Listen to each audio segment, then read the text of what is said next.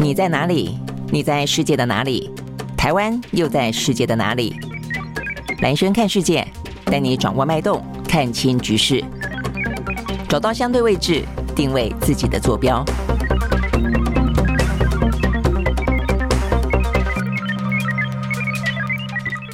好，早，欢迎收看今天的兰轩看世界啊。那 OK，今天的话呢，也是一样啊。这个全球的话题真的是还蛮多的啊。呃，这个就国际的财经部分的话呢，这个英国的通膨再创新高。那事实上呢，整个的欧洲的通膨呢，都已经上升到了平均啊这个两个位数字以上了，等于就是都至少翻一成了啊。那比较严重的话呢，像波罗的波罗的海三小国，甚至呢这个呃通膨率啊，这高达百分之二十几啊。所以呢，现在整个的呃这个嗯欧洲地区啊。等于是在冬天快要到的时候呢，能源价格飙涨，然后呢，一般的粮食啦、交通啦等等啊，这也是物价飙涨，所以呢，这个状况呢非常的痛苦啊。这个到了四十二年来历史新高，就英国来说哦，那所以这个部分的话呢，对整个的全球的呃这个，不管是美国的通膨升级，然后的话呢，美元强升，那导致的全球啊都受到连带的这些影响，雪上加霜等等的状况啊，这个部分呢是在大家呢今天非常关注的一个。那再来的话，半导体。体的部分啊，实际上对台湾来说的话呢，因为昨天的话呢，美国的国务卿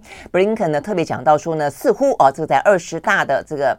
习近平的报告当中显示出来呢，这个统一时间表呢加速进行啊，那这部分的话呢，引发了大家更多的担忧，尤其呢，台湾的半导体啊，会在美中的啊这样的一个呃，不管是叫做呃科技冷战啊，还是科技热战，我觉得现在已经越来越热了啊，呃，这个状况底下受到相当程度的挤压，所以呢，台积电的啊这个状况的话呢，也是受到高度的关注啊，所以昨天的话呢，刘德英啊，这个也。呃，做了一些相关的谈话，呃，听起来也是呼吁政府啊，呃，等于是。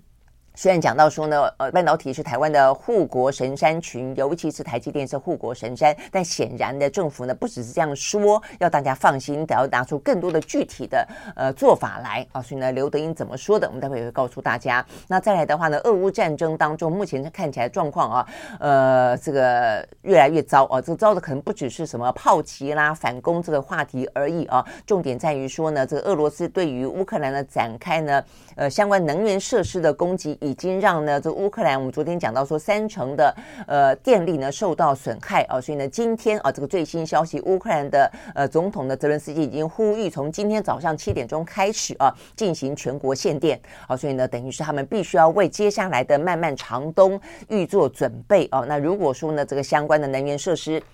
呃，持续的成为呢这个攻击的焦点，代表他们这个整个电力啊的这个储存的状况的话呢，未必能够度过今年的寒冬。它不只是是发电的的问题啊，不只是灯啊照明的问题，还有因此而供暖的问题，还有呢这个供水很多啊，这个连带的都会受到一些影响啊。那另外的话呢，俄罗斯方面也是啊，这个一方面就是对乌克兰展开攻击，但他自己的啊这个所谓的四个公投。呃，这个纳入呃这个俄罗斯领土的这些州，其实现在不断的面临乌克兰的反攻，所以呃，这个在昨天的普丁宣布这四个州呢进行戒严，想要巩固哦他这个呃等于是公投过后占领这个领土当中的一些呃胜果吧啊、哦，那某个程度不让啊、哦、他们的这个节节败退的状况啊愈加的扩大，好，所以等等啊、都是呢在今天看得到呢相关的。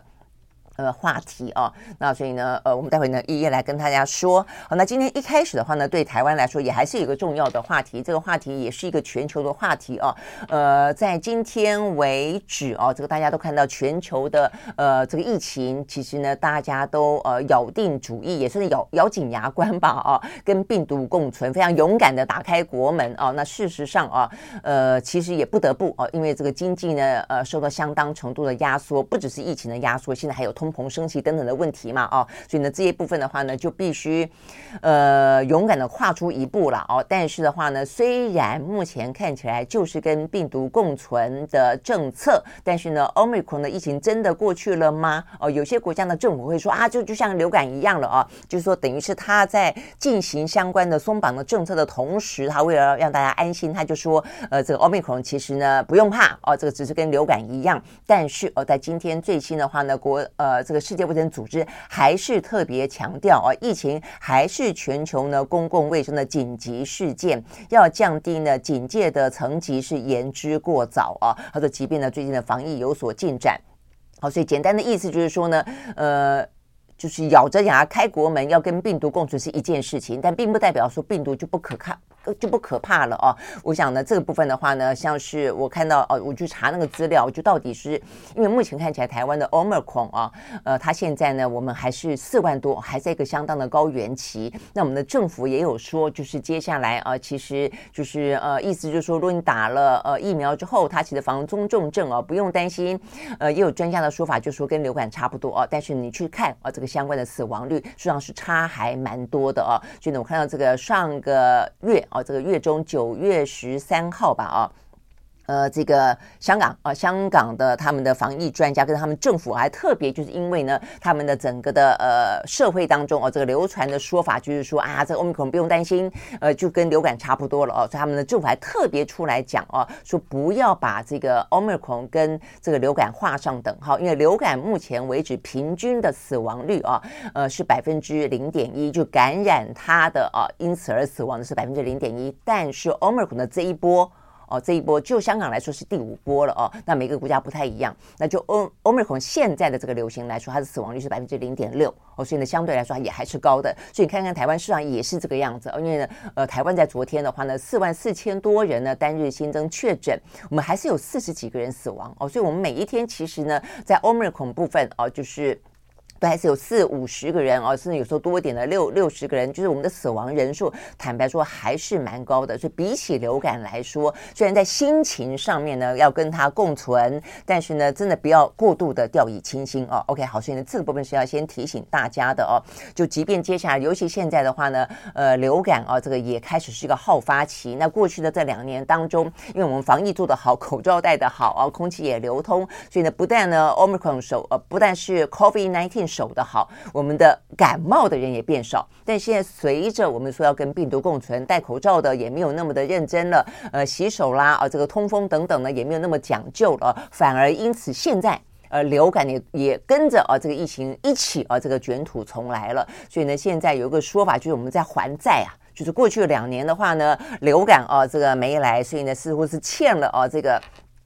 流感的呃这个债一样，现在正在还债期。好，那所以呢，昨天刚好呢，呃，有一个呃聚会，还有一个医生朋友就说，他们现在呢，几乎尤其是小儿门诊、小儿的流感门诊啊、几乎下不了诊。意思就是一大堆哦。那所以事实上也是，我们家附近的这个诊所，我还特别注意到说，哎，为什么这两天，呃，到晚上了，很晚了，大概九点十点，我回家的时候，呃，还看到外面排队。哦，所以呢，这个部分的话呢，小朋友啊，因为现在我们刚刚讲到病毒共存了，口罩可能也没有戴那么多了。那有些的话呢，可能也觉得打了这个疫苗了，但是问题并不是针对流感，所以小朋友流感的人呢也越来越多了哦。我想这个部分的话呢，也是要真的要再次提醒大家，这是第二个重点啊，就是呃，流感就像。就是 Omicron 事实上呢，并没有在这个世卫组织当中降级。第二个的话呢，是小儿的流感现在在台湾啊，目前看起来后发，而且就整体的这个 Omicron 来说的话呢，死亡率也还是比流感高。好，那第三个是今天呢最大的一个话题哦，那就是呢高端，高端的这段时间呢争议非常多。那尤其是我们开国门之后啊，有呢。百万人哦是打了高端的，他们出国，尤其出到日本啊，那等于就是不被接受哦，所以呢，呃，反来覆去讨论啊，这个争议了几天之后，昨天的话呢，我们的呃防疫的指挥中心啊，这个拍板定案，王必胜说，呃，要赴日本的话呢，政府哦开始呢。同意啊，展开补打的作业啊，所以正式宣布啊，就是说呢，如果说呢接种高端疫苗者有出国的需求，只要出具电子机票跟就学或者工作的证明之后呢，可以补打啊，这个补打呢一到三剂。OK，好，那所以你预估呢，适用的对象有大概三十万到一百万人啊，就是这个统计数字是有打高端的人是一百万人，三剂都打高端的那是三十万人啊，所以呢，这三剂都打高端的最惨了，等于说，如果你现在要补打的话呢，是三剂都要重新打。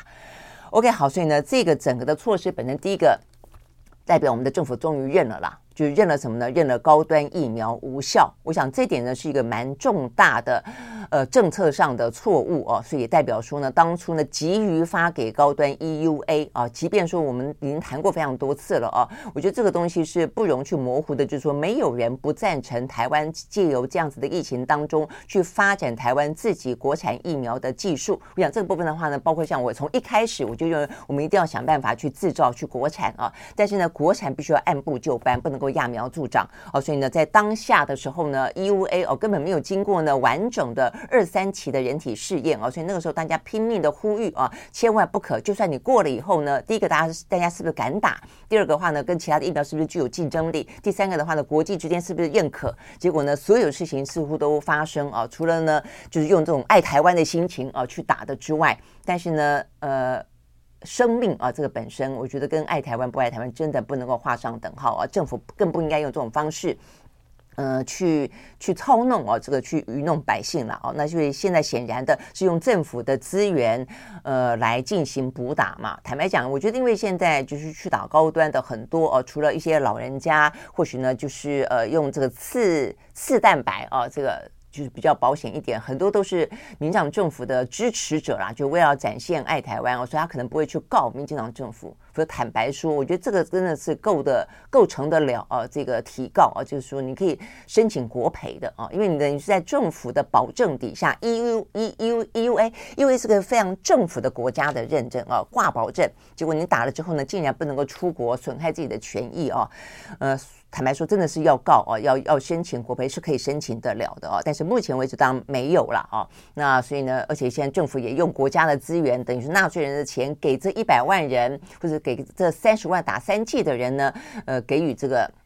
补打的机会哦，所以我觉得这个问题，坦白说是一个政治处理了哦。呃，真要追究下去的话呢，其实也是可以追究的。但不论如何，我觉得政治责任啊，这个对政这样政府来说，真的是他必须要去承认他的错误啊，那实在是太糟糕了哦。等于是这一次的昨天啊，他虽然就是好像专门针对疫情疫苗论疫情疫苗哦，但是就这整个政府的啊这个政策本身来说的话，你犯了相当大的一个呢这个决策当中的错误哦。好，那回过。过头来看，那所以如果说你真的是打了高端的疫苗的，不管是打一剂的、打两剂的、打三剂的，那现在开始的话呢，即日起哦可以去补打。那这个补打当中，昨天王必胜哦就谈了一些呢，呃，就是他去估算当中的一些。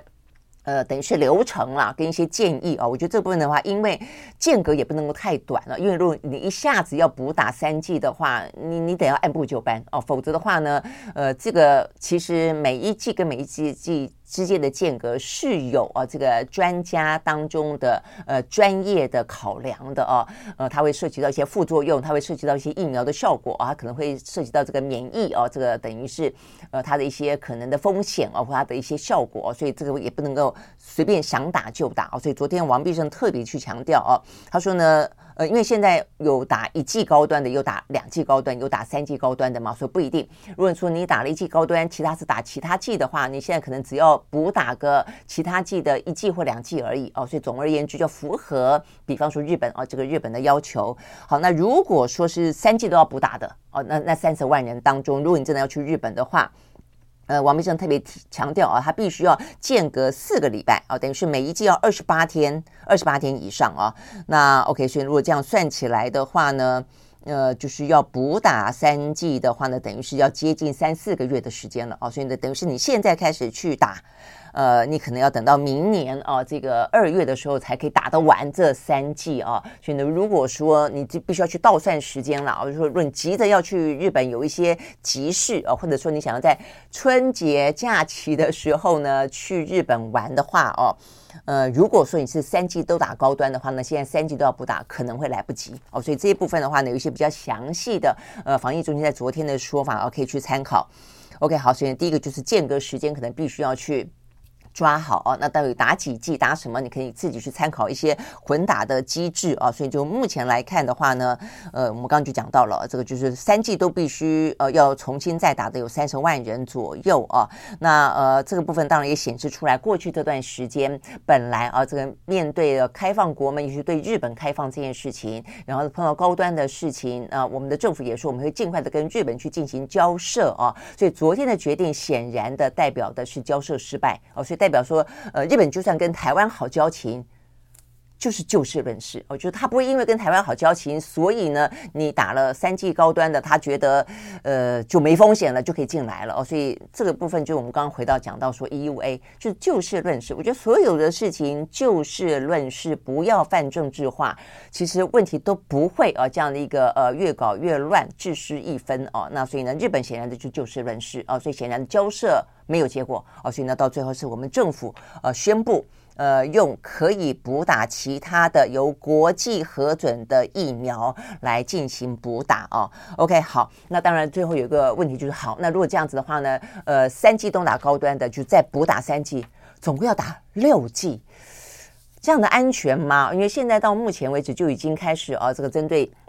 疫苗的一些副作用啊，就算你紧急 EUA 经过呢一二三期人体的呃这个实验的，其实都未必可以百分之百掌握住哦，可能更中长期的可能的副作用啊。那所以现在呢，打三剂的、打四剂的呃，也有一些专家就说这样的已经足够哦，这个防中重症跟死亡了，可能未必啊，这个除非是高风险的，就未必建议会再打。那所以意思就是说呢，那这个打六剂的 OK 吗？啊，但是呢，我昨天王必胜说呢，OK 哦，他。说 OK，呃，如果 OK 的话，显然代表就是高端就是就是就是没没什么效啦，所以才会 OK 嘛，就代表他的防护力都呃，就是它所带动的哦，这个免疫的能力几乎都退散了哦，所以才会说在补打这三剂都 OK 嘛，哦，OK 好，那所以呢这个部分的话呢，就是呃 OK 啊、王必生说是安全的。那昨天的话呢，呃，这个台大的黄黄立民啊、呃，这个院长去小呃这个儿科儿童。医院的院长，他也说呢，这个疫苗保护力是会衰退的，那所以他觉得也并无不可哦，但只是要注意间隔的规定。那这个呃，这个中华民国防疫学会的荣誉理事长王任贤哦，他也说，目前看起来的话呢，依照间隔来接种六剂，在学理上并无不可哦。但是他也说，呃，这个昨天这项宣布代表政府犯了监管上的错误啊，等于不认同哦，不承认哦高端疫苗的有效性了。所以呢，当初根本不应该发给 EUA 的。OK，好，所以呢，这个部分的话呢，是啊，讲到呢有关于高端啊这个最新的消息。所以如果说你是打高端的朋友要出国的话啊，呃，目前可能不只是日本不不承认啊，其他国家的话呢。你要稍微研究一下，因为因为目前来讲，世卫组织并没有承认台湾的高端哦，那所以这个部分的话呢，协调半天，其实呢，显然的是协调不下来的。OK，好，所以呢，可能就要进行一些相关的补打了。好，所以这部分的话呢，呃，要去详细看好啊这个相关的规定啊，一切呢以健康平安为最主要的这个。要求，那讲到这个疫苗，也顺便讲到，我看到这个今天的消息了啊，也讲到说，现在如果打三剂的话呢，呃，也差不多经过八个月了，这个防护力大概也就慢慢慢慢的，呃，这个呃失去了啊。那如果说 Omicron 目前看起来的话呢，呃，状况还是啊这个。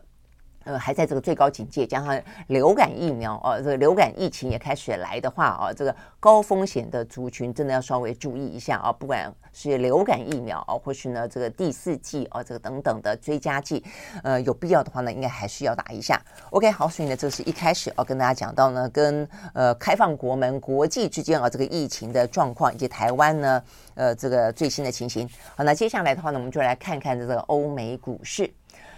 好，欧美股市的话呢，昨天呢又跌了啊，所以呢连续的几天呃有小涨的，因为财报的关系啊，但是呢现在看起来呢又是反转下跌，最主要的原因呢跟我们讲到了呃这个昨天啊这个英国相关的通膨数字出来啊，再次的飙新高破百分之十呃有关系啊。OK，我们先从美国这个相关的股票指数来开始看起。好，道琼。道琼的话呢，昨天是跌了九十九点九九点，收在三万零四百二十三点八一点，跌幅是百分之零点三三。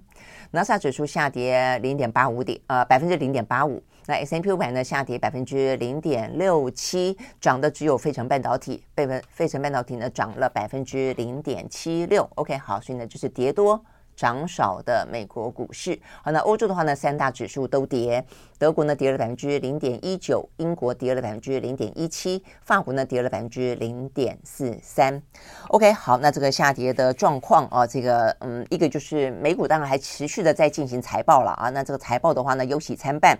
呃，但今天最主要的因素啊是跟。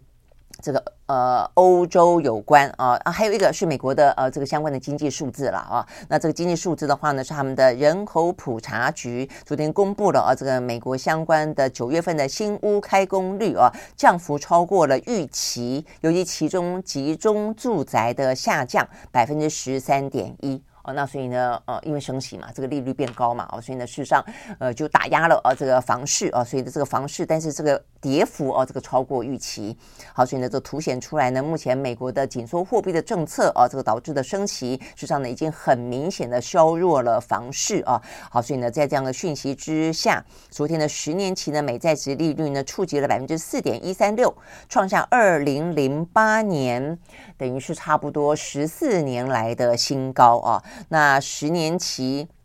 跟两年期的啊，这个美债殖利率的曲线倒挂啊，这个部分的话呢，也越来越严重啊，所以显现出来的话呢，呃，经济衰退的警讯越来越明确啊。那所以呢，昨天 Bloomberg 的呃预测模型再次被提及，我们昨天已经告诉大家了，就是他预测未来的十二个月当中啊，这个经济衰退的几率。百分之百。好，那除了这个之外的话呢，还有一个呢是美国联准会昨天公布了一个褐皮书。好，那这个褐皮书的话呢，是他们向来啊这个对于经济报告当中的一个呃这个简称啊，这个昵称。好，那这个褐皮书里面显示出来的呢，就是整个的受到通膨恶化跟升息的影响，商界对于呢这些产品啊等等服务的需求减弱。啊，这部分的忧虑加深，啊，所以美国的经济展望呢变得更加的悲观，啊，所以呢，这是呢，呃，整个啊这个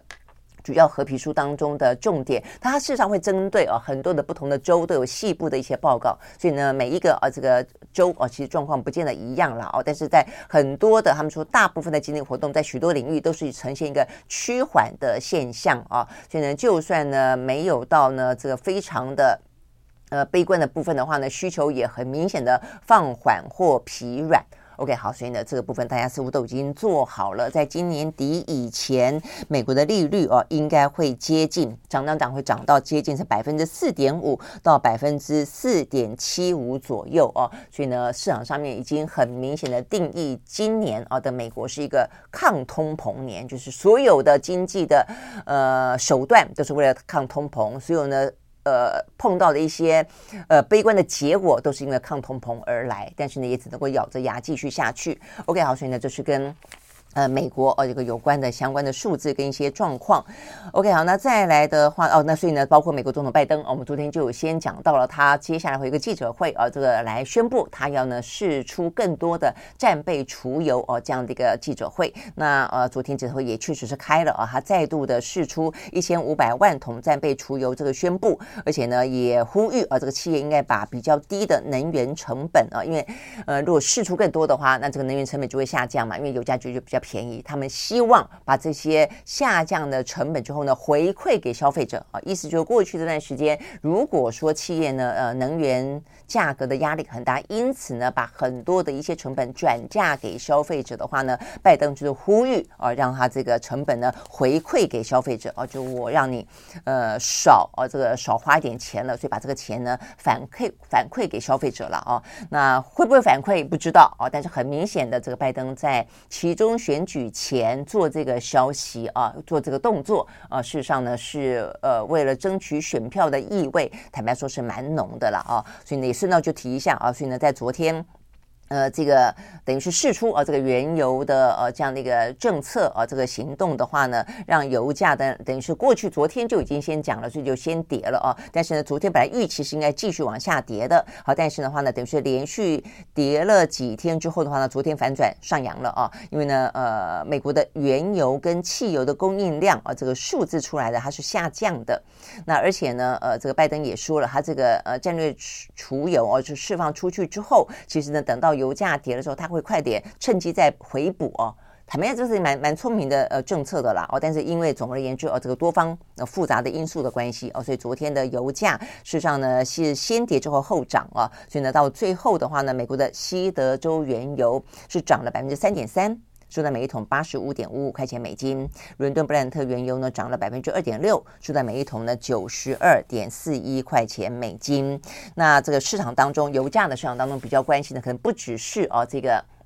呃，拜登宣布要释放出战略储油啊，目前看起来的话呢，就像我们讲的，其实呃看得出来，美国采取各方面的手段，都希望啊，这个让油价呃能够呢更低一点啊，让市场上面的呃能源呃油的供应啊来得更多一点。我们昨天有讲过一些嘛啊，那我今天看到的啊是他们在嗯。一些呃石油分析师哦，他们讲到说还有更多哦，我们昨天没有讲到的美国的政策工具哦，实际上也都指向于他们会采取呢多方面来控制呢石油跟天然气的价格呃，除了。进一步释放出呢战略储油之外，还有呢原油的出口禁令，还包括呢限制洁净产品的出口等等啊，呃，都反映出呢呃目前看起来美国呢对于控制通膨，而且控制能源价格，希望它相对来说处于低点这件事情是非常的啊，是一个政策当中的重点。好，所以呢这是跟美国有关的啊。好，那再来的话就就我们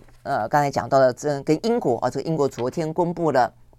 他们的消费者的物价指数 CPI 啊，呃，他们呢突破了呃百分之十啊，来到了百分之十点一，本来是九点九的啦啊，那实际上涨一点点，但是总而言之，这个趋势啊是在往上的，就像是美国，美国呢一度下来一个月哦又上去了，英国也是一度下来一个月又上去了啊，那所以目前看起来的话呢，这个百分之十点一的通膨数字，呃，是四十三年来的新高，那它整个呃。欧盟的通膨呢是百分之十一哈，坦白讲是来得更高的啊，所以呢，呃，目前呢来让大家看一下有关于呢整个的欧欧洲的通膨状况有多严重啊。好，目前看起来的话呢，欧洲的呃十九个国家，就是呃十月初啊这个相关的数字，欧洲有十九个国家都是超过半数呢，呃，他们的通膨率是达到两位数字啊，意思就是说目前呃。欧盟的国家有二十几，接近三十嘛啊，所以呢，中间有十九个国家是超过半数的，都是两位数数字以上的通膨啊。那这个我们刚讲到，英国是十点一，那德国的话呢，呃，九月份啊是七十一年来的新高，是十点九。那呃，本来先前哦控制也还不错的，就几个比较欧洲先进的啦啊，这个国家像是德国、法国跟呃荷兰嘛，这荷兰啊本来是呃控制在，我记得我在七八月的时候看的时候呢，它大概是七百分之七八而已，现在也是百分之十七点一哦，也是涨得非常的可怕啊。那目前最低的呢是法国，法国用大量补贴能源账单的方式，呃，就是像是先前的英国一样啊，但是英国的话。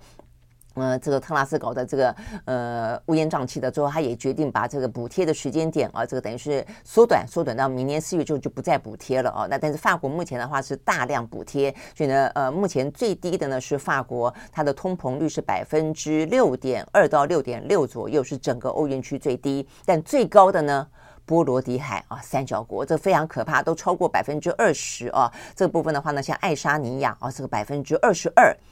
呃，是整个欧元区最高的。那再来的话呢，是拉脱维亚百分之十九啊。那这个立立陶宛也有百分之二十点五，所以是平均物价涨两成啊。这个是真的是很吓人啊。好，所以呢，目前涨最多的话呢，呃，这个能源价格涨最多，平均涨幅是百分之四十到到一百分之百啊，有那种翻倍的。那再来的话呢，呃，这个。食物哦，粮食哦，也是涨很多。那呃，再来的话呢，像是呃，他讲食品嘛，食品、酒类跟烟草涨了百分之十一点八哦，所以呢，都是在，而且就是都是在继续上扬当中哦。好，所以呢，这样的一个状况的话呢，让。整个啊这个嗯欧洲的啊这个。一般的人民的生活真的变得很苦啊！那尤其呢，这个要过冬的能源啊，这个冷飕飕啊，那这部分的话呢，供暖真的都成为问题。那再来的话呢，就是还包括哦，他们目前的话呢，也因为这样的关系哦，所以呢，更多的呃人走上街头哦，所以这个部分的话呢，是今天看到另外一个呢呃的重要的消息啊，这个。我们昨天呃，昨前两天嘛，不是就跟大家讲说，法国呃就已经呃有这个呃炼油厂的呃工人大罢工嘛啊，他们要求呢更多的福利，要求呢呃加薪啊，因为等于是现在的通膨率完全吃掉。他们的呃这个薪水的涨幅了，更不用讲说，如果薪水没涨的话，那就是等于是他们的薪水的负成长了啊。那所以他们就是要求要加薪啊。那呃这个部分的话呢，这个除了法国之外，他们就是扩大是在十八号要走上街头。那十八号那一天的话呢，有有十万多人呢走上街头。OK，好，那所以呢，这个是法国的状况。那事实上，除了法国之外，我们看到呢，呃，在什么意大利啦，啊，这个德国啦，啊，也都是啊，这个有更多的人呢走上街头进行抗议。好，那我们先讲这个法国的部分，除了人数呃很惊人之外啊，这破十万，那当中的话呢，呃，罢工的呃这个行业啊也越来越多。呃，除了一开始的这个炼油工人之外，呃，铁路工人啊，这个经常也是罢工的大户嘛啊，但是包括医疗工作者啊也也罢工，教师啊也罢工，所以这个罢工的领域真的还蛮大的，而且这个部分看起来都是蛮。在社会当中，整个社会运转跟生活所需当中，事实上呢，呃，除了生存啊之外，其实都是蛮重要的呃产业的。你说医疗人员，万一生生病怎么办？那事实上也跟疫情有关，就他们呃在疫情期间的话呢，就是大家呃离职的也不少，呃这个然后缺工的也不少，医疗量能也呃这个匮乏，也因此啊，这个大家的工时都越来越长哦。现在，医疗工作者在过去不只是这个法国，全球的医疗工作者其实压力。真的都很大哦，呃，再来的话呢，老师，呃，这个老师的话呢，这个影响到是学生的受教权。OK，好，所以呢，这个部分的话呢，是那么多的啊，这个法国的呃各行各业的呢走上街头，说目前的话呢，在法国的几十个城市当中呢，持续性的从十八号开始进行抗议，到现在为止的话呢，都还在啊这个游行当中。那呃，刚才讲到炼油工人的罢工，也导致了法国的百分之二十八的加油站没有汽油跟柴油可以供应啊，所以一方面是供应了也很贵。哦，那再来就是连供应都没得供应哦，所以呢，这个部分加油站的外头大排长龙哦，又排呢买到又贵哦，所以你可以想象这一肚子都是气。好，所以呢，就是呢，法国，所以法国呢最新的消息，我今天看到的是啊，这个他们呢就是。在国会当中进行抗议啊，所以呢，在野党的杯葛明年度的预算的审查，然后因为杯葛到呢已经看起来啊，这个呈现了相当的僵局了，所以呢，最新消息是法国的总理呢是他们的三十年来第一位女性总理博纳，她宣布动用呢呃法国宪法的第九十。四十九点三条不需要议员投票决定就直接过了啊，那我想这是一个比较紧急应变的一个做法啊，那所以呢就是让他他他的意识，当然你可以理解，呃，我们的国家不容停摆啊，所以预算总是要审查的啊，但是因为呢现在呢整个法国社会的罢工啦、示威啦啊这方面的民众生活的压力这么的大啊，你可以想象国会议员很难不去反应，所以他必须要针对。一些呃，这个呃政策跟法案跟预算啊，这个进行讨论跟杯葛，但是呢，杯葛下去的话呢，等于是政府就就几乎瘫瘫痪了嘛啊，所以呢，这位总理伯纳说哦，我们认知到呢，预算辩论目前呢呈现了相当大的困境。我们曾经选择对话啊，但是呢，因为没有办法，几乎是没有办法沟通哦，找不到一个呃共同的利益、共同的共识下携手，因此他决定呢担起政府政府该担的责任，就是必须替国家提出一份预算。因此动用了宪法的权利，就是不经你同意，我直接过关。好，那这个现场当中啊，这个呃掌声跟嘘声啊同时并起啊，现场气氛非常的紧绷。那紧绷完了之后呢，呃，在党就这样的算了吗？没有，所以他们决定呢提出不信任案。好，所以目前的话呢，法国啊，这个在街头上面有这个极左派的。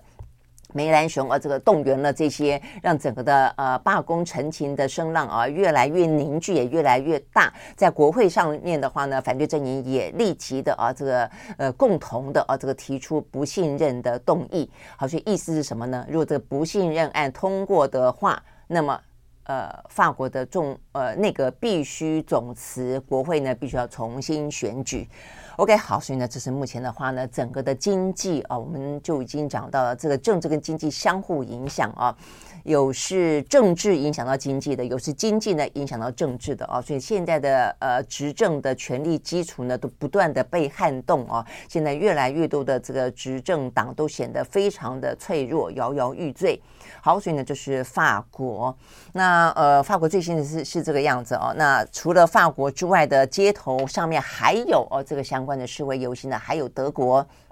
啊，德国的话呢，过去这几天，呃，事实上呢，也是一波又一波的呃游行啊，跟示威。那要求主要的声浪是要求政府对于能源价格设上限限啊，因为他们的这个能源价格，尤其是那德国对于呃俄罗斯的呃这个天然气的依赖，在欧洲当中数一数二的啊。那所以呢，他们就希望能够设上限，不要再涨了哦。那如果再涨，政府补贴，他们要求这个样子哦。那而且他们甚至有啊，这个由右派啊，这个法国的话呢是左派啊，这个起来带动。游行，德国的话呢是右派啊，这个右派的呃政党呢，像什么先前啊等等啊，就是不断的挑挑战啊这个肖兹的啊这些党，呃什么另类选择党啊等等啊，他们就直接要求呢停止制裁俄罗斯。啊，所以呢德国的右翼跟大部分的欧洲的右翼原本都跟俄罗斯的关系比较好。哦，但是因为这一次是俄罗斯呃侵略啊，不管中间的一些恩怨情仇啦，至少你用武力啊去入侵其他的国家，这个时候呢，对于其他的欧洲的右翼政权这方面有点压抑啊，所以多半都支持乌克兰啊。但是呢，因为这个经济啊，这个造成了相当程度的，因为你呃制裁了俄罗斯，所以制裁了俄罗斯之后呢，呃，俄罗斯就呃斩断你的天然气的供应，那也因此的话呢，就对于欧洲的经济雪上加霜啊。所以这一部分的话呢。呃，右翼的声音在压制了一段时间之后，又开始重新的蠢蠢欲动，所以又有开始呢，重新比较，也不能讲说支持俄罗斯，但他至少呢，以经济为理由，要求停止制裁俄罗斯啊，所以意思就是说呢，你制裁他，他受伤的是我们。OK，好，所以呢，这个德国呢，呃，上街头，就每一个国家上街头各有不同的诉求，但大致来说都是不脱现在的呃俄乌战争啊，尤其是俄乌战争。本身让欧洲啊，这个面临全球经济衰退当中，他们显得更加的呃这个脆弱，跟他们的这个雪上加霜的状况啊，屋漏偏逢连夜雨的状况更加的严重啊。所以呢，这是德国的情况，他们要求呢，呃，有声音啊，要求停止制裁俄罗斯。那更多的声音是要求呢，提高社福的给付，要求提高薪资。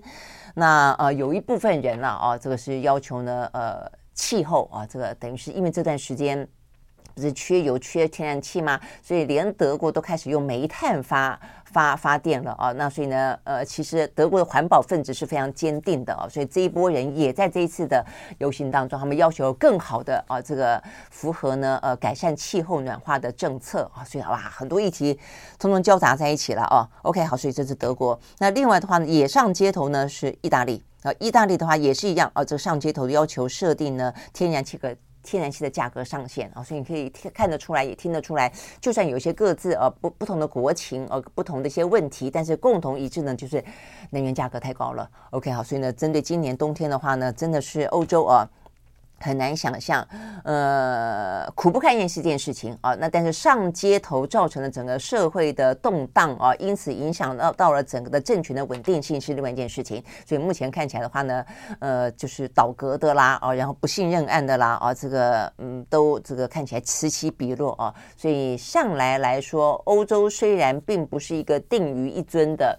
呃，这个呃政体，就他们经常很多都是联合政府哦，那而且好多个党一起联合，坦白讲啊，也不是那么的呃嗯顺利。你说两党政政政治的话呢，一个上一个下，也是这个样子。他们经常都是呃选完之后，要好几个党要好花好长的时间啊，来呃这个谈定啊，组成一个政府啊。但是呃现在看起来就更加的脆弱就是了啊。好，那所以呢，目前看起来的话呢，呃，整个的欧洲啊，就面临这样的一个呢，非常的不稳定的状况啊，这个等于是经济又衰退，然后的话呢，嗯，物价又飙涨啊，那冬天又难过，那政治目前看起来也是啊，这个压力很大。那讲到呢，这个政治压力最大的哦，这个这段时间一开始的是英国，好，那英国的话呢，呃，这个嗯，特拉斯啊，这个特拉斯的话呢，换来了一个呢，呃，任命了前外长成为现在的新新财长，这个 Hunt，那几乎哦，看起来真的是重要的权力，几乎都是 Hunt 在发言了啊。那所以呢，杭特呢，他也是呃，这个这一两天。嗯，也是真的，就是不断的对人民喊话了哦。那 OK，但是呢，呃，看起来的话呢，特拉斯的危机过了吗？好像还没有哦。又有一个呢，内阁阁员下台了哦。那所以这个部分的话是他的内政部长啊。所以呢，继先前呃财政部长是三十八天嘛啊，那这位内政部长的话呢，呃，在任的时间是。四十五天啊，所以也是啊，这个非常的短命啊，所以等于一周之内更换了两个、啊、内阁当中重要的呃阁员。那目前看起来的话呢，这位呃内政大臣啊叫做 Braverman 啊布布瑞弗曼，呃，那他的话呢，为什么被呃革职？呃，对外的理由是说呢，他用个人私人的电子信箱传送公。公文，因此呢被 fire 掉。这个理由有点像当初的希拉蕊，记不记得希拉蕊有个电油门？呃，那个时候的话呢。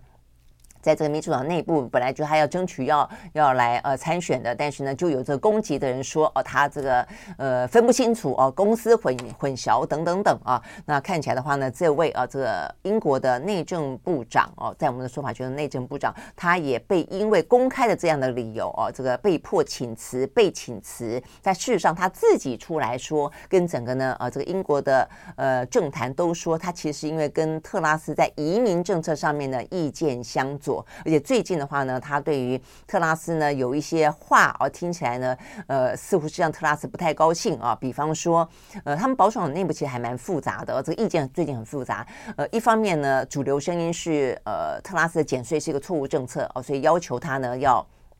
呃，这个停止，呃，这个等于是政策要踩刹车，那他后来也踩刹车了。但是呢，比较右派的啊，这个保守党内比较右派的呢，就像是这位呃 b r i e f m a n 他是批评啊，这个特拉斯呢取消减税的。他说呢，你是成为。保守党内左派斗争的牺牲品，意思说你向左派低头了啦。所以，我们昨天不是还讲到说呢，美国呃英国的媒体说这叫做英国式的政变嘛啊？那英国式的政变就是说，讲到特拉斯面对到的是他们保守党内左倾的呃这些。呃，这个国会议员哦，对他的呃这个反扑跟对他的逼宫哦，但是的话呢，现在看起来似乎呢这一派人占了上风，而且呢呃争取到了更多的从特拉斯那边夺取来的权利，但是呢党内右派的人。等于是呃，这个非常的啊不认同呢，特拉斯为了自己的权力巩固而这个向左派啊这个靠拢等等啊，所以呢这个部分的话呢，就是这位呃 b r i e f m a n 啊，显然他目前在英文媒体当中所说的他的遭遇啦，所以他曾经抱怨过，也批评过啊这个呃特拉斯的妥协啊，他甚至说啊，那呃他的意思就是说你你等于是过度的啊这个投机啊，所以呢。呃，外界解读他是因为这个关系而下台的。然后呢，他呃被迫下台之后，他也写了个辞职信啊。这个辞职信也没有再客气的啊。他是说呢，嗯，台面上的理由，他不应该用私人的电子邮箱去发送公文，他为此而道歉。他说呢，我们如果要求呢，呃，这个品格上的纯净，我愿意为了这个事情而负责。但如果这个样子的话，那是不是大家也都应该要为自己的所作所为而负责呢？不能够呢假装自己没有错，一切都如常，好像大家都没有看。到我们犯错一样，甚至奇迹式的期待，呃，事情就会自己的好转。他说呢，这不是一个认真的政治，他这不是一个呢做下错误的决定而没有负起责任的人该做的事情。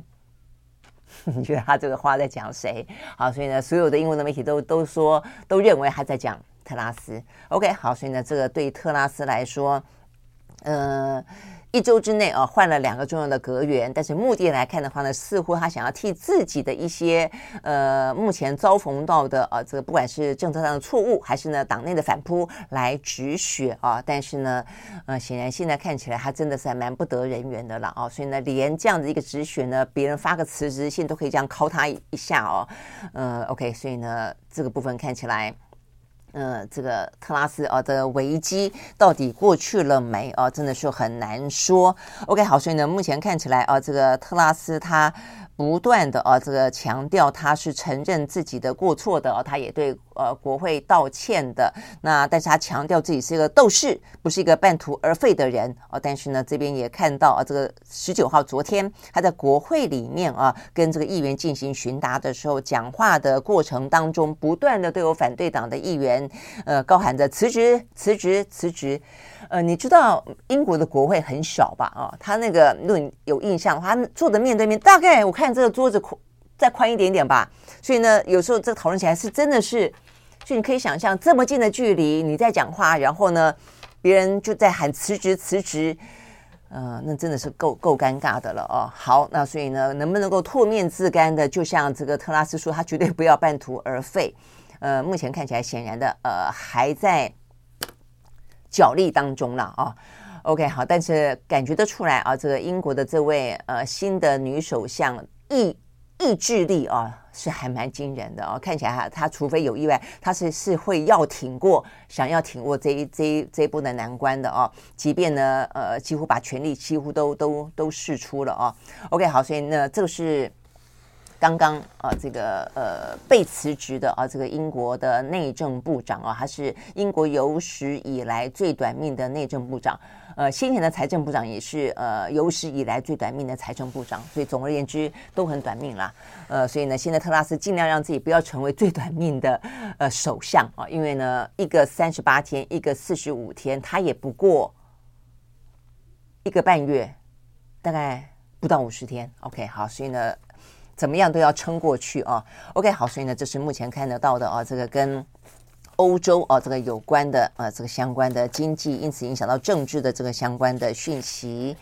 好，那讲到这个的话呢，就回过头来看一下台湾啊。这个台湾的话呢，呃，台币失守三十二块钱的台币的大关啊，所以我们的状况其实压力也非常的大哦。那这个大的话呢，当然一方面是因为呢，呃，整个的呃美国的呃通膨升息哦，那这个呃美元强势，我想这一波的话，呃，因此而影响得到的就是亚币啊，这个纷纷的呃这个重挫，而且呢。不断跌啊，到目前为止都还没有尽头。不止台湾啊，这个日本也是啊。那再加上呢，呃，中国大陆目前的话呢，又再次的重申，呃，坚持动态清零啊，所以我觉得对这个亚币来说的话呢，影响更大。那所以台湾哦，当然也是这个部分。那这是一个啊，就是呃外资拼命的呃这个撤退啊，然后被当做提款机，呃，然后呢去呃，反正现在美国这个升旗嘛啊，这个。地方的话呢，呃，什么等等啊，这些都是呃更吸引这些外资啊，这个去到美国了啊，所以这是一个。那当然，台湾同时还有一个就是半导体的问题啊，所以半导体的话呢，它涉及更多的可能不只是不只是一时之间的股票涨跌跟汇率的问题啊，那可能还涉及到整个国家的战略跟经济的战略问题了。OK，好，所以呢，这个部分呃就会连带到联动到呢，就是大家对于台海情势的评估。OK，好，所以我想在昨天啊，包括呢刘德英不断的会被追问说半导体的状况到底呃惨不惨啊，还 hold 得住吗？我想都是包括呢这个布林肯啊再次的谈到说中国呢显然加速了啊，它这个统一的时间表。好，但这一部分的话呢，事实上我们会看到啊。呃，到目前为止，昨天布林肯这样讲，我昨天也提到，这到底他一个人的意见，还是呢，呃，整个的呃，美国有任何的情报跟共同的研判？至少国防部长不是这样子说的啊。那我看到呃，这个美国的媒体今天更进一步的报道，不止国防部没有这样子去对于布林肯啊愿意去 comment 他，呃，包括了这个国务院啊，他们国务院的发言人也被问到说，怎么看待布林肯说北京加快了统一的。脚步跟进程，那美国的国务院也说，呃，就不回应这个评估。那重申美国的政策没有改变，继续致力的维护区域的和平稳定。OK，好，那讲到呢，这个布林肯是不是代表了他的谈话？是不是代表了拜登政府？那呃，国务院说布林肯是拜登政府的一员，就这样子，好，就这样子。所以呢，这个部分呢，到底？呃，目前的话，至少我们了哈，这是我刚刚讲到美国的状况了哦，所以大家就是去，我觉得就是静观其变。哦呃，目前看起来，事实上是应该没有动武的。我们如果说很理性的去研判，那包括台湾、哦，台湾的话呢，邱国正在昨天立法院里面备询，他也说哦，目前我们的情资，他强调是有情资哦，我们的情资的话呢，目前并没有哦任何动武的迹象。OK，好，所以等于是眼前哦是这个样子的哦，那只是说呢，在话啊、话语上啊这个轻重当中呢，布林肯昨天起来讲的比较重啊，他增加了一种迫切感。啊，或许呢，也是给这个美国的政策给了一个理由吧。你总要，你对中不断的祭出那么多的一些禁令啊，这个加大更多的压力啊，那你总是要有一个理由。哦，他的理由就是哦，这个统一进程变快了哦。好，所以总之啊，那所以如果这个样子的话，那美国的政策会不会呢，步步的啊，这个对中国呃这个进逼啊，就包括了先前讲到的。这些高科技的啊，这个什么高阶先进晶片啊，这个等于是范围又扩大了啊。然后从技术面的输出，从这个设备的输出等等啊，都受到更多的限制。那对于呃台湾来说，到底呃就会不会第一个也会不会有更多的禁令？第二个就对台湾来说，到底有什么样影响啊？好，昨天呢，刘德英啊，他就是在一个半导体的产业协会当中，他以协会的理事长的身份。呃，出席致辞哦，那可以，所以他等于是在这段时间当中一个比较完整的啊，因为你是一个半导体的啊这个论坛嘛，所以你也该啊这个以这个理事长的姿态啊说一下啊这个到底半导体的产业目前状况怎么样，前景如何？那应该提出什么样的建议啊，或者什么样的一个呃期待啊？那 OK，所以呢，这个刘丁的说法啊，他这样说的啊，他。呃，第一个，他当然讲到台湾的半导体还是非常的呃强韧的啊，因为我们去年啊有三冠王，我记得今年我们有讲过，因为我们看过这个数字啊。第一个就是我们在晶圆代工当中产业里面第一名，第二个封装测试第一名，第三个呢三 C 设计第二名啊，这个等于是一一二啊，那但市场呢都是很棒的啊，那整个的。呃，二零二一年半导体的产业的总值突破了新台币四兆元，预估今年啊可以达到呢四点八八兆，呃，是一个增加的态势哦，大概有年增百分之十九点七哦，所以呢状况实际上是很不错的。这是第一个他先说的啊，也给大家吃下一个呃定心丸。但是哈、啊，就是很多话都有但是，但是啊，他也承认目前的话呢呢，等于是美中双方出现了非常大的一个转变。大陆方面呢，他说，呃，近年来对于境内的半导体的产业的推动从来没有停歇过，包括呢，在半导体的设计、制造、封装、跟人才、跟税负、跟资金、跟设备、跟内需市场上，都大力支持本土的业者。所以呢，这部分就是说，因为美国也对他步步紧逼嘛，所以他也非常清楚知道，他必须要自立自强，他必须要能够呢，呃，自我啊，如果可以完成一个产业链的话呢，不假他求，也不受啊这个外界的呃胁迫或者外界的改变而影响的话，是最好的啊。所以你看，在今年呃习近平的二十大的报告里面，也是有特别提到有关于科技啊，他就是要呃持续的研发啦、创新啦，维持啊他的一个自主啊、自给自足的能力。好，所以呢，这个部分的话呢，刘德英的说法是一个印证。那同时他还提到，美国政府啊也通过了晶片的科技法案，也是大力扶持呢它的在地的研发跟制造。哦，所以呢，当这个原本啊，这个呃美中台或者美中之间有一大拖拉股的产业链啊，台湾、韩国、日本、荷兰等等等，那现在的话呢，美中都各自啊，他们都各自要回归自己呢，都要强化自己的在地生产，培植自己的呃产业链当中自己的在地的企业的时候，你就会知道呢，这个中间的产业链大家都人人自危啊。好，所以呢，这部分的话呢是呃刘德英他分析说。确实有这样的一个局面啊，那只是说因为台湾的状况还算强韧，基础还算厚啊。那光光针对台积电来说的话，好了，目前的五奈米啦、七奈米啦，基本上还是呃这个占上最大的上风。那呃，就算这三奈米目前的话呢，呃，三星有要跟台积电啊这个 PK，但原则上来说，我们大概还维持一个呢。嗯，我记得啊，这个三星他的说法，在今年初，他们说呢，他们要想办法在二零三零年啊，想要超车成为半导体的龙头。所以意思就是换个角度来看，我们台积电应该还拥有，现在二零二二年嘛，还拥有八年左右的啊这个嗯领先的地位，而且更何况啊，这个三星未必说要超车就真的可以超车。好，但是我的意思就是说。那也不过就是八年啊，后面事实上有追兵啊，那么强劲的追兵，三星是一个，然后呢，美国跟中国也各自的想要各自啊，这个栽培他们自己的在业在地企业啊，所以事实上是会有压力的啊。好，所以呢，等于是我们呢，呃，不用太过的担心，而且呢，目前看起来，呃，确实目前美国下的禁令是以高阶的、以这个先进的晶片为主，所以一般比较呃消费型的这个七纳米以上的呢，基本上来说比较。不受影响哦，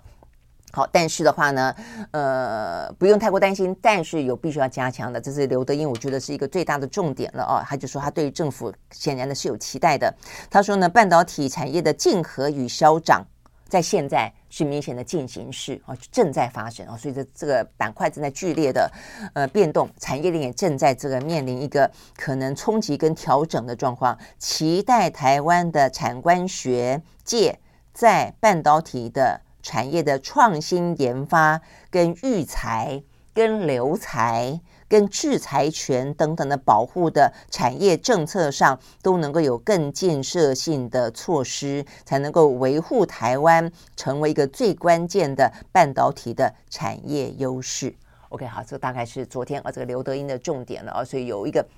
分析现况的也有一个提出期许，而这个期许显然的产业政策当中，那当然就是一个政府的角色了。那再来的话呢，就是呢产业也是共同努力的意思啦。但是你听到这个相关的呃这个环节真的还蛮多的哦，因为现在的话可能不只是技术啦、设备啦、呃这个晶片的制造啦，现在连人才啊都已经因为这样的关系开始流动了哦。那呃如果说我们跟呃，这个中国大陆的厂当中是属于竞争角色的话呢，我们或许还会受惠于转单效应啊，因为美国会不断的施压，所以呢，中国的一些本来要给中国做的哦，可能会转给台湾。但是如果说我们是本来是属于产业链的上下游的话，这部分我们可能就必须要面临重新部署的局面了，甚至人才啦、资金啦都会受到一些影响啊。OK，好，所以呢，就是呃，有关于呢这个昨天啊这个半导体的。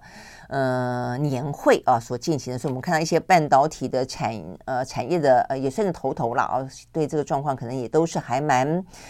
呃蛮忧心的，但是当然也都是希望能够呃掌握这个危机就是就是转机嘛，啊，说包括像呃什么力晶电呃这个黄崇仁说台湾呢很难置身于世外了啊，那大家都呃这个如超群说哦，在这样的一个。呃，产业的竞争当中哦，必须要努力的哦，面对这次的挑战，没有人可以幸免，必须要化转危机为转机等等。OK，好，所以呢，这个部分的话呢，是讲到啊，这个嗯，跟啊台积电跟我们的啊这个产业安全啊有关的话题。好，那呃，这个虽然啊，这个美中我们看起来这个真的是一个大的架构啊，这个这个趋势已经不可免了啦啊。好，所以呢，再来的话呢，就是。嗯，对于中国大陆来说，他自己本身啊，怎么样子呢？能够自给自足啊，他们也必须要化危机为转机啊，因为他们确实啊，这个美国对于他们科技当中的啊这样的一个禁令是会有影响的。那我们昨天还特别提到，《纽约时报》跟《华尔街日报》都特别讲到的是，当他们这样的一个权力集中在啊这个习近平新时代之后，呃，那么多的严控啊，那事实上呢，对于呃在那边啊的一些呃厂商啊或一些投知者会不会造成某种的压力啊？呃，因此而决定离开。那今天我看到这个是联合报啊，他们也统计了一个，就是有点像是去嗯，在我们昨天啊讲到的，就是说现在中国大陆的政策是国家安全高过于一切啊。这个话题底下呢，给了一个印证，是他们去算啊，去算呢二十大的报告当中，习近平讲到过几次国家安全，八十九次。啊，所以呢，呃，所有的啊这个字眼 term 里面，这个字啊被讲到的最多。哦、啊，他们讲到说十九大的时候呢，也不过是五十五次。啊，但是这一次的话呢，确保国家安全与社会稳定呢，不但是单独成一个篇章哦，那不断的呃讲了八十九次之多。OK，好，所以呢这个部分的话，就是美国也讲他们的国家战略安全，中国也讲他们的国家战略安全。当国家的战略安全定下来之后，底下的所有的不管是政呃政治、外交、经济、呃、等等，都会要服膺于这样的一个国家安全的呃这个大的。纲领了哦，所以我想这个部分的话呢，是大家要非常的呃，就我们要看待这个两强竞争当中要非常清楚的一个状况。好，那在这个状况底下，呃，昨天日经啊，这个呃日经新闻社算是很大的一个媒体啊，他们昨天晚网站报道说呢，引述了三位知情人士的呃消息透露，美国打算跟台湾携手合作来生产武器，觉得可能来不及了啊，就是说呃，如果说哦、啊、这个。因为一般来讲，如果他们生产武器，我们下单呢，到他们真的卖给我们，大概要几年到十年的时间啊，大概是这样的一个军售的过程啊。但如果说就算不是啊，这个布林肯说的加速梧桐的时间表，而是落在现在最多人啊多方当中的呃某个交集的数字叫做二零二七的话，那么二零二七距离二零二二五年的时间啊，所以呢，可能必须要加紧更多的充实台湾呢。军火库的一个呃行动啦哦，那所以啊，这个是日经报道当中呃，他们特别强调的一个状况啊，说呢，如果大陆真的二零二七啊有能力来占领台湾的话，那么美国呢就必须要去思考怎么样让这些呢武器生产的产量增加，速度变快，而且很快的可以转让给台湾。好，但是呢，这个话听起来当然就是。呃，蛮是一个突破的啊，因为过去我们并没有共同生产过武器，有些有些部分是 know how 哦，有一些技术啊，也不见得愿意移转给我们。呃，OK，好，但是呃，现在如果是这个样子的话呢，当然是一个很不一样的状况啊。但是这个部分可能也会让中方啊，呃的敏感神经因此而抽动一下啊。所以呢，针对这个事情，我们的国防部说毫无所悉。啊，那通常这个状况毫无所悉，不见得。代表事情没发生了啊，但是它必须要是一个呃毫无所悉啊，所以呢，这个讯息我觉得也还蛮值得注意的。好，那最后呢，就来看这个俄乌。好，俄乌目前的状况啊，我们现在一开始也讲了，这个今天呢，双方都有动作啊。那第一个动作是乌克兰，乌克兰方面的话呢，因为啊，这个它的能源设施被。呃，俄罗斯的无人机以及后来啊，本来是说不轰炸了，又加了一些呢空袭轰炸，哦他们的整个的电力在昨天就说已经被呃受损了三成嘛，哦，那所以呢，这个最新消息是从今天开始，早上七点钟到晚上十一点要进行呢限电措施哦，那呃限电就是呃就是。我想节约用电了啊，看起来真的是还蛮辛苦的了哦。那这个泽伦斯基司机呢，他也直接说哦，他们就是呃什么电路灯能不亮就不亮了啦哦。那家里面的话呢，尽量就把这个电量减到最少。那呃提醒说三不五时可能偶尔要停电。呃，减量供应跟停电不一样嘛，啊，那所以偶尔会要停电。那呃，再来的话呢，就说希望就是只有今天，目前是只有今天为止啊。那呃，他们也呼吁说呢，呃，尽快的在今天早上七点以前啊，等他们昨天宣布的时候，说把所有能够充电的东西通通把它充饱啊，什么手机啦、行动电源啦、手电筒啦、电池啦，通通充。啊，那也呼吁大家备水啊，你有些如果说你是用什么打水的啦。需要电才能够啊，这个供应水的话呢，也呼吁备水。然后呢，呃，OK，那可能担心啊，有些时候是要停电的啊，所以呢，他们还说那就没有供暖，所以呢，要大家确保有保暖的袜子跟毯子，以及给家人跟朋友一个暖暖的拥抱。天哪啊，OK，好，所以呢，这个嗯，好，蛮感人的，但是也还蛮。蛮悲哀的感觉哦。那 OK 好，所以呢，这边就讲到说呢，俄罗斯他们最近呢用飞弹跟无人机加强攻击乌克兰的电力跟水利设施。OK 好，所以是他们也直接去攻击了水利设施啊。好，那所以呢，这泽伦斯基说，在昨天晚上的影片说，我们的关键基础设施又遭到破坏了啊。那又有三座的能源设施被敌人摧毁。好，所以呢，呃，但是他就说。呃，这个修复的状况还有一段时间。呃，乌克兰现在也击落了俄罗斯呃呃这个所发出来的二两百三十三架的伊朗制的无人机了哦。所以他的意思是说，我们还是要相信我们有能力战胜，要挺到底哦，大概是这样子，就是一个信心喊话。但是。啊、冬天哦，所以嗯，我想他们可能也是赶在真的很冷很冷之前，先想办法哦，可能限电啦，呃，停电啦啊，避免真正很冷的时候要要面临这个状况。那样那个时候如果这个状况，可能就会就会是致命的了哦。这个真的是好，这是目前看得到，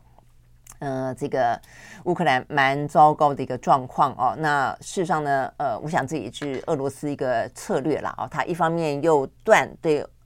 呃，欧洲的天然气的供给，二方面的话呢，就炸你乌克兰的能源的设施跟水力发电。那三方面的话呢，前几天记不记得他还跟这个土耳其的总统埃尔段说，我们不经过那个北溪一号、二号了，我们决定跟呃这个土耳其，我们把把这个 favor 给你啊。那呃，先前大家也都说了，这个埃尔段是个投机分子嘛，啊，他一定很很乐于在这个时候呢接收更多的呃这个资源啊。哦，那是所以目前看来新闻也是。啊，这个普丁跟埃尔段呢，在昨天似乎呢达成呢共事啊。这个埃尔呃，这个土耳其总统埃尔段今天表示，已经跟普丁呢达成了协议了。土耳其呢将成立天然气的中心，呃，所以未来的话呢，如果欧洲要天然气，可以跟土耳其来洽谈。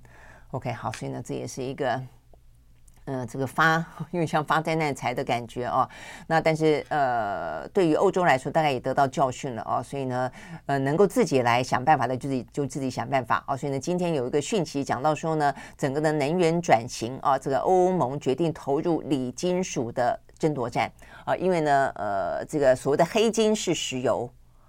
白金是锂电池啊，锂电池是个电动车，是一个未来之战啊。它也是一种能源啊，这个能源可能不是用在呃发电，它是用在呢呃这个电动车啦、手机啦啊。所以呢，这个部分的话呢，显然呃。一日被蛇咬，十年怕草绳啊！所以不只是呢，在能源、在石油跟天然气部分，欧洲尽可能的开始呢，这个分散啊，它的一些或者争取更多的一些供给来源。现在连锂电池这个部分呢，要加入啊，这个开矿的呃这个。行列啊，这部分他们也已经呢在规划当中了。那这个最新的部分看到啊，他们就讲到说，它的危机感来自于何方啊？目前看看起来的话，全球的锂电池啊，分布在五个国家，光光这五个国家的话呢，就坐拥了全球接近百分之九十的锂矿的产量。我想这个部分的话呢，嗯，我想对台湾来说也是要特别的哦，这个提高警觉的哦，嗯、包括我们也在发展电动车嘛。OK，好，澳洲占百分之二十，然后呢，中国占百分之十七，那另外的话呢是阿根廷、智利跟玻利维亚啊，这个分了另外的百分之六十左右，所以总共的话呢，他们的垄断情况更胜于石油。好，所以呢，这个部分呢是讲到一些能源的啊部分。那就俄罗斯来说的话呢，俄罗斯昨天呃干了什么事呢？最新的啊，也不是昨天，今天啊，这个最新的是说他们呢决定把